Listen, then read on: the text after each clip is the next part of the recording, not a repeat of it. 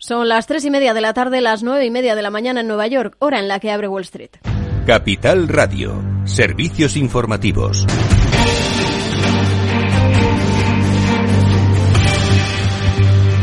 Tal? Muy buenas tardes. Los demócratas advierten sobre un posible cierre del gobierno mientras Biden ha convocado una reunión con los legisladores. El presidente va a recibir a los cuatro principales líderes del Congreso en la Casa Blanca para negociar este martes, mientras el principal demócrata del Senado ha advertido sobre un posible cierre parcial del gobierno a final de semana. La reunión está programada antes de que este sábado se agoten los fondos para los departamentos de Agricultura, Energía, Vivienda y Desarrollo Urbano, también Transporte y Asuntos de Veteranos, así como para otros programas, lo que llegará el viernes por la noche. Los fondos eh, para el resto del gobierno, incluidos Defensa, Estado y Justicia, expiran una semana después, el 8 de marzo. Estamos también pendientes de cómo sigue el comportamiento del mercado. Hoy vemos apertura con ligeras alzas eh, para Wall Street. ¿Qué esperar a partir de ahora? Nicolás Fernández es director de análisis de Banco Sabadell. Venimos de una semana donde los resultados han apoyado. Esta semana, de hecho, que entra,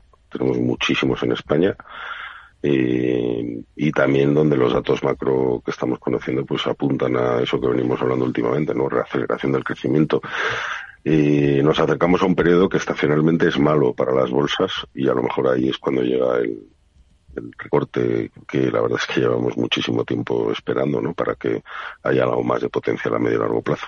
Pues vamos a echar un vistazo también a las noticias empresariales que nos deja este lunes. Berkshire se acerca a la valoración de un billón de dólares tras haber logrado un beneficio récord y mientras se habla ya de un sucesor para Buffett. El conglomerado empresarial se acerca a ese valor de mercado, un hito que la colocaría entre la exclusiva lista de empresas estadounidenses que llegan a esa cantidad, a esa valoración y lo hace tras registrar su segundo beneficio anual récord consecutivo. Como decimos, eh, además se está hablando ya de un posible sucesor para Buffett. Sería el directivo que gestiona el sector de seguros, el que es un sector fuerte dentro de la compañía, y se trata de Greg Abel, de 61 años. Podría ser el heredero para gestionar el imperio del oráculo de Omaha ante la avanzada edad de Buffett y tras la muerte de su mano derecha, Charlie Manger. Miramos también a Domino's Pizza porque gana un 15% más en 2023 y además ha elevado su dividendo. La compañía ha anunciado también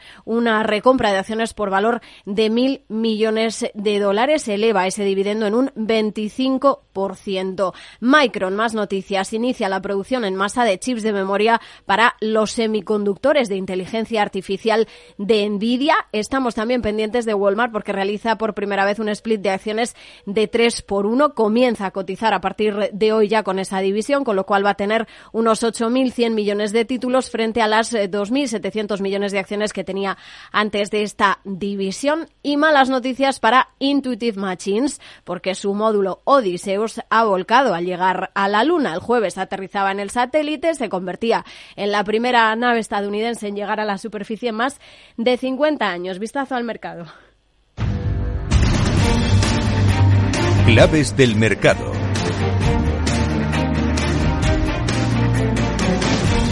Pues vamos con esto a mirar al comportamiento de los principales valores. Domino's Pizza con subidas del 8% tras anunciar esos resultados. Micron Technologies tras el acuerdo con Nvidia sube un 4,65%. También subidas para Illumina del 2,24%. Berkshire Hathaway tras lograr esos beneficios récord se anota un 2,13%. Tenemos en cambio en el lado contrario a Moderna. Se deja casi un 13% después eh, de recortes de recomendación. Vemos también que Newmont Corp retrocede un 2,78%. Dentro del Dow Jones, las mayores alzas son para Salesforce, sube un 1,46%, en cambio negativo Nike se deja un 0,68%. ¿Y qué están haciendo los índices? El Dow Jones sube un 0,10% en 39.170 puntos, el S&P 500 avanza un 0,11 en los 5.094 y el Nasdaq 100 lo encontramos con subidas del 0,19% en las 17.975 unidades. Pues así comienza la sesión en Wall Street, son las principales noticias de la jornada. Les acercaremos todo el análisis a partir de las 4 de la tarde, Mercado Abierto en Capital Radio.